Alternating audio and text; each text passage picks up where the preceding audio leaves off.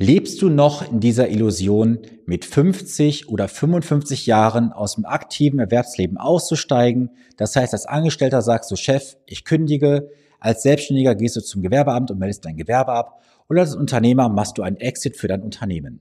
Wie sieht es dann aus? Die meisten glauben, jetzt kann ich mein Leben so richtig genießen, in vollen Zügen, die Champagnerkorken knallen, ich kann rund um die Welt reisen, das Geld mit vollen Händen ausgeben und am Ende kann man sich auch einiges gönnen, wie vielleicht ein schönes Häuschen oder viele sportliche Wagen. Ich muss dir ganz ehrlich sagen, das wird für die allermeisten ein Traum bleiben, denn er wird nie Realität werden. Warum kann ich das mit Fug und Recht behaupten? Nun ja, ich habe jetzt schon viele Finanzplanungen durchgeführt in unterschiedlichsten Konstellationen. Ich musste immer wieder feststellen, dass halt viele Träume, die da sind, nicht zu realisieren sind. Zumindest nicht, wenn man die Parameter, die gegeben sind, unter allen realistischen Aspekten auch berücksichtigt. Nun ja, ich komme heute jetzt gerade frisch aus einer Beratung mit einem jungen Mann im Alter von ungefähr Mitte 30 und er hatte mir durchaus seine Ziele mal niedergeschrieben. Ich habe mir das Ganze angeschaut, habe das in einen entsprechenden Rahmen gegossen und heute haben wir die Finanzplanung mal detailliert besprochen. Sein Ziel war gewesen, mit 55 Jahren aus dem aktiven Erwerbsleben auszusteigen, das Leben dann zu genießen. Wie sah es konkret aus? Ich habe gesagt, lass uns mal rechnen, erstmal auf 63 Jahre. Das ist ja das für die meisten Angestellten, wo sie erstmalig dann auch eine gewisse Rentenzahlung der deutschen Rentenversicherung zum Stand heute erwarten können. Das haben wir simuliert. Und siehe da, zu dem schon monatlich doch attraktiven Beitrag, den er jeden Monat sinnvoll investiert bei mir, ist nach oben noch einiges Luft offen, wo er nochmal sagen müsste, das muss ich nochmal separat in die Hand nehmen oder zusätzlich in die Hand nehmen, um mein Ziel mit 63 Jahren aufhören zu arbeiten zu erreichen. Mit 65 Jahren kommen wir dem Ziel schon etwas näher, mit 67 Jahren wäre das Ziel auf jeden Fall realisierbar. Jetzt lass uns mal zurückkommen zu dem Alter 55. Mit 55 Jahren wäre eine so hohe monatliche zusätzliche Investitionssumme notwendig, dass es nicht realisierbar ist. Es ist ja so, dass wir meistens bei Angestellten die Situation haben, dass das Einkommen beschränkt ist. Du kannst ja nicht mehr ausgeben, wie du jeden Monat einnimmst. Bei Selbstständigen, bei Unternehmern kann man durchaus mal an, ein paar Stellschräubchen mehr schrauben, weil die bestimmen ihr Einkommen letztendlich auch selbst. Bei Angestellten ist das nicht möglich, weil jemand wird dann Arbeitgeber und dann Chef auch sagen, du, jetzt ist die Grenze des Machbaren erreicht, das, was du bekommst, muss vollkommen ausreichen. Ja, und jetzt kommen wir mal zu diesem Fall mit 55 Jahren. Warum ist für viele Menschen dieses Alter 55 ein so elementares Alter, wo sie sagen, ich möchte nicht mehr in meinem Job arbeiten? Ich habe dazu eine ganz persönliche Meinung. Du kannst in einem Job, den, der dir richtig Spaß macht, wo du drin aufgehst, den du liebst, könntest du auch bis 70 arbeiten. Ja, ich weiß, wenn ich jetzt mit dir hier sprechen würde und sagst, ich bin jetzt Maurer, Dachdecker, Tischler, ihr werdet mir wahrscheinlich sagen, Sven, ich werde mit 70 nicht mehr arbeiten können. Das ist mir vollkommen klar. Aber jetzt lass uns doch mal über die ganz normalen, nicht körperlichen Arbeiten sprechen, im Büro, in der Verwaltung, ähm, als vielleicht normaler Selbstständiger im Vertrieb oder sowas. Da kannst du doch letztendlich bis 67 locker arbeiten. Vorausgesetzt, dein Körper, deine Gesundheit macht natürlich mit. Bei den Unternehmern sieht es etwas anders, anders aus. Denn bei Unternehmern habe ich festgestellt, wenn ich mit denen in der Beratung drin bin, dass das Ziel 55 Jahre durchaus in vielen Fällen erreichbar. Warum? Weil die Unternehmer, wenn sie frühzeitig anfangen, die Nachfolge bereits regeln und mit 55 Jahren dann den Exit machen. Sie ziehen sich meistens zurück, bekommen noch weiterhin Geld aus dem Unternehmen als Berater, als Consultant, vielleicht noch weiter als ähm, entsprechender Gesellschafter und dann wird irgendwann der Tag X kommen, wo ich das Unternehmen als Unternehmer veräußere oder weitergebe in die nächste Generation. Und das ist nämlich der große Hebel für die meisten Unternehmer, weil sie hier mit einem hohen Kapitalfluss auf einmal rechnen können, der natürlich dann auch natürlich nach Steuer betrachtet werden sollte. Und dann ist das meistens auch mit 55 Jahren entsprechend finanzierbar. Wie sieht es dann bei den meisten Angestellten aus? Die meisten Angestellten sollten sich auf jeden Fall mal darüber Gedanken machen, was habe ich heute in der deutschen Rentenversicherung für Ansprüche? Welche Ansprüche werde ich noch in den nächsten Jahren erwirtschaften? Und ich kann nur eindringlichst dich bitten, nimm mal deine Renteninformation dazu, schau dir mal ganz genau an, was steht da drin. Jetzt bitte nicht auf der ersten Seite vorne diese drei Zahlen nur lesen, das auf keinen Fall, sondern lese bitte alles einmal durch.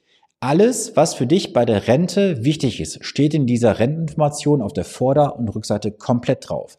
Du musst es nur lesen und in den richtigen Kontext bringen. Und das ist jetzt ein Baustein, mit dem du auf jeden Fall schon mal arbeiten solltest, deine Renteninformation. Jetzt solltest du hingehen, das, was du bisher gemacht hast, dein Fondssparplan, deine Riester-Rente, deine Privatrente, betriebliche Altersvorsorge, was auch immer, muss jetzt mal on top setzen in eine Planung. Und da musst du auch immer gucken, dass du den Hebel richtig setzt, nämlich zwischen Netto und Brutto. Ich habe auch festgestellt, dass viele von einer Situation ausgehen, dass sie sagen, hey, das, was rauskommt, steht mir auch komplett zur Verfügung. Das ist oft ein großer Trugschluss, denn du musst immer drei Parameter abziehen. Steuern, Inflation sowie Kranken- und Pflegeversicherung. Das sind Faktoren, die musst du berücksichtigen. Und ich kann dir sagen, wenn du eine Inflation einfach mal veränderst um vielleicht eins, 1,5 oder vielleicht auch 0,5 Prozent. Das kann hinten draus über die Zeit ein ganz großer Hebel sein, dass deine Planung dir komplett um die Ohren fliegt, weil du vielleicht zu wenig angesetzt hast. Und wie sieht's am Ende aus? Ich sage es mir ganz offen. Rechne lieber unter einer schweren Last, das heißt Inflation von vielleicht drei oder vier Prozent. Und ich weiß, dass das am Ende vielleicht zu Zahlen führt, wo du sagst, boah, das ist für mich gar nicht, gar nicht realisierbar. Es ist aber viel einfacher für dich, wenn du hingehst und sagst, pass mal auf, ich bin jetzt in einer Situation, ich mache mal ein einfaches Beispiel. Du sagst, ich möchte eine Rentenleistung haben oder ein verfügbares Einkommen von zum Beispiel 3000 Euro. Das wäre so den Wunsch, den ich habe. Okay. Jetzt nimmst du alle Parameter an und sagst, boah, ich bin bei 3000 Euro jetzt nicht ausgekommen. Ich komme vielleicht auf 2500. Hättest du vielleicht mit 2500 Euro angefangen, wärst du bei 2000 Euro gelandet. Das heißt, mein eindringlicher Appell an dich ist, setz dir große Ziele und berücksichtige bitte alle Faktoren, die du berücksichtigen musst. Steuern, Inflation sowie Kranken- und Pflegeversicherung. Und berücksichtige bitte immer, immer, immer das, was dir netto übrig bleibt. Denn Steuern, das ist ein ganz großer Punkt, der wird nämlich oft vergessen, gerade in Bezug auf zum Beispiel betriebliche Altersversorgung, wo dann vielleicht mehrere hunderttausend Euro rauskommen, die Riester-Rente, wo dann vielleicht nochmal 30 Prozent Kapitalisierung rausgenommen wird, der Rest muss ja verrentet werden und auch bei der privaten Rentenversicherung muss ja entsprechende Steuern drauf bezahlen. Das ist für alles dann bei der privaten Rentenversicherung unterm Strich günstiger als jetzt in der Direktversicherung, also betrieblichen Altersvorsorge. Trotzdem ist wichtig, diese Parameter zu kennen. Wenn du eine Finanzplanung machst, kannst du auch diese Parameter gegeneinander ausspielen und gucken, was wäre denn, wenn du diesen und jeden Parameter veränderst oder austauschst gegeneinander, wie verändert sich das auf das ganze Ergebnis?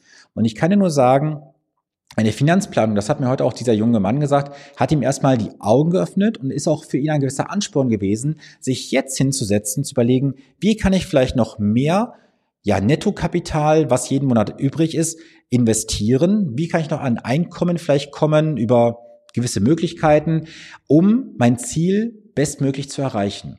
Und weißt du, wenn ich dann am Ende des Tages jemandem die Finanzplanung überreiche und habe eines geschafft, oder drei Punkte. Erstens, dass die Person sich jetzt mit den eigenen Zahlen dezidiert auseinandersetzt, habe ich mein Ziel erfüllt. Zweitens, die Person weiß jetzt, welche Anstrengungen und Hebel in Bewegung zu setzen sind, um das gesetzte Ziel zu erreichen. Und C, diese Person lässt sich auch nicht mehr vom Kurs jetzt abbringen durch wenige Verkäufer, durch wenige Produkte und so weiter, weil alles ist jetzt auf diesen Finanzplan implementierbar. Man kann prüfen, prüft es, äh, man, man implementiert es so rum, wollte ich sagen, ob jetzt das Ganze mich zu meinem Ziel hinführt oder von meinem Ziel weg. Du siehst also, ein Finanzplan ist ein ganz elementarer Punkt, den du auf jeden Fall für dich haben solltest. Wenn du bisher keinen Finanzplan hast, dann frage mich, warum hast du bisher keinen und wie bist du bisher unterwegs?